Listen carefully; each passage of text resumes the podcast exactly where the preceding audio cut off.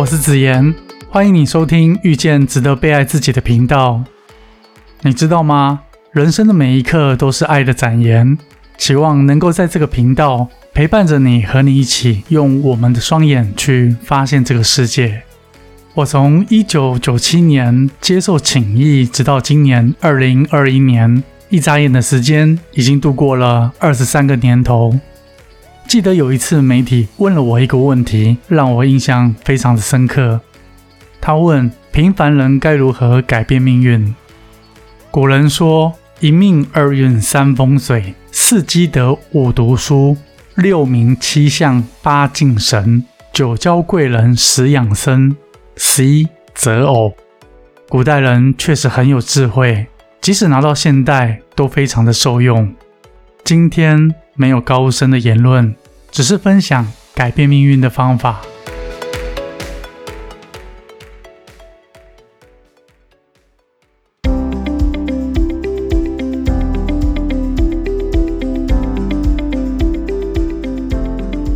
什么是命运呢？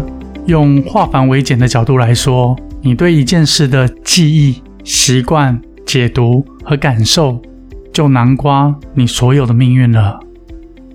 因为接下来你所给出的反应及行为，都来自以上四种综合的判断和抉择，成为了你如今的命运。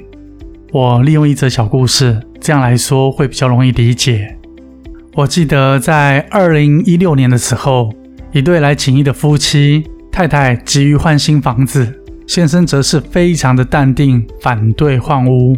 反对的理由是太太不爱打扫整理，导致居住的环境和品质非常的差。我听完之后笑了，这是一对超级可爱的夫妻。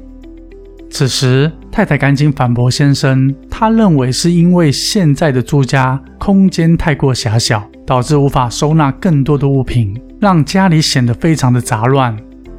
如果能更换到新的房子，有明亮的采光、辽阔的视野、全新的大楼、漂漂亮亮的，他肯定会把房子打扫得干干净净、一尘不染。问题是出在现在的房子太过狭小，不论如何收拾，结果都是一样的，也常导致他心情烦躁。这位太太给出了很可爱的理由。房子杂乱是因为房子太老旧，空间太狭小。当时我笑着回说：“你们很快会在三峡区买到新的房子，空间大，视野好，又是大的社区。但是住进去没多久，很快的会和现在的房子一样，嗯，一样杂乱。”听我说完，这位太太很着急的解释说。不可能，不可能！我如果换了新房子，绝对不会和现在一样杂乱。新的装潢，新的空间，哪舍得乱摆东西？好好维护、爱惜都来不及了。很快的时间来到二零一九年三月，这对夫妻再次前来。他们请议完重要的事情之后，先生主动的说：“现在的新房子跟我当时说的情况一模一样。”太太只在刚搬进去的四个月内维持整洁，之后整个家仍然杂乱不堪。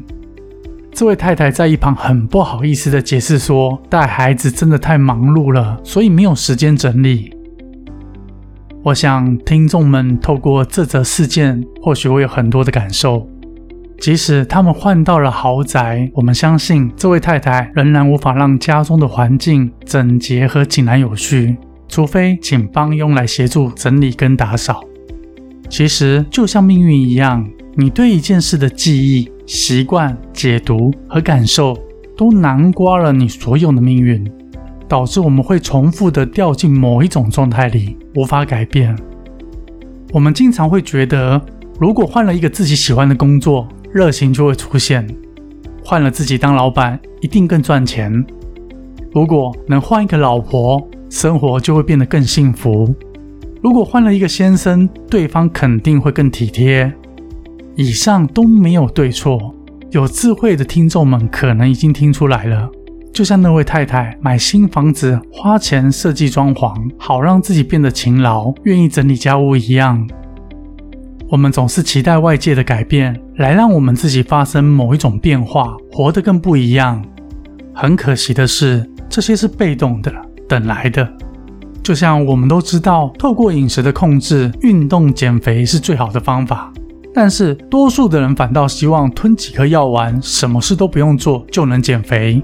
前者会越减越健康，不容易复胖；后者反而会越减越不健康。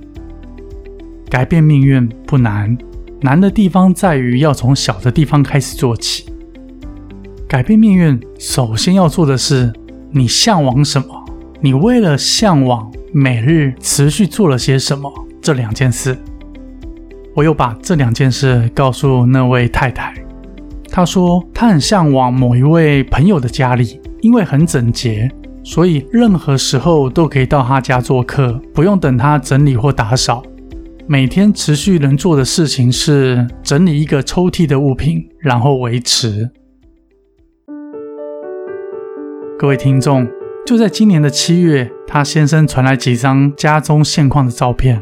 除了明亮，变得整洁，陈列上很典雅。他先生很高兴地分享喜悦，更开心的是太太的改变。改变命运的练习：第一，你向往成为什么？尽量先从容易达成目标开始。二，你为了向往，每日持续做了什么？每天在固定的时间，为了自己的向往做练习。时间可以短，但是次数要多，要用心，要成为一种习惯，让自己愿意坚持。当时间久了，回首你会发现自己有了惊人的改变。不要去改变自己的想法，只需要花时间去习惯好的习惯、有益处的习惯。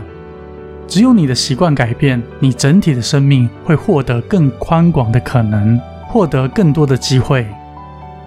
我认为宿命论的人最容易觉得好难，无法察觉自己的习惯。在观念上，他们会羡慕别人，但是无法向往，持续投入习惯，所以无法转变命运。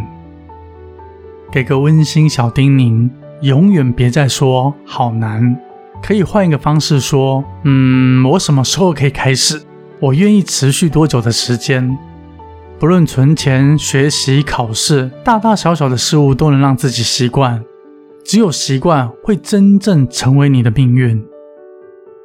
当我们看到一位成功、耀眼夺目的人，他们的背后必然是一点一滴累积出来的成果。假设你听完我说完这句话之后，心有戚戚焉，那么说明你正走在成功的道路上。假设你很相信这句话。那么说明你已经站在起点，准备通往这条道路。向往小习惯，持续坚持，就能改变命运。所累积出来的样子，会是你自己最想要的模样。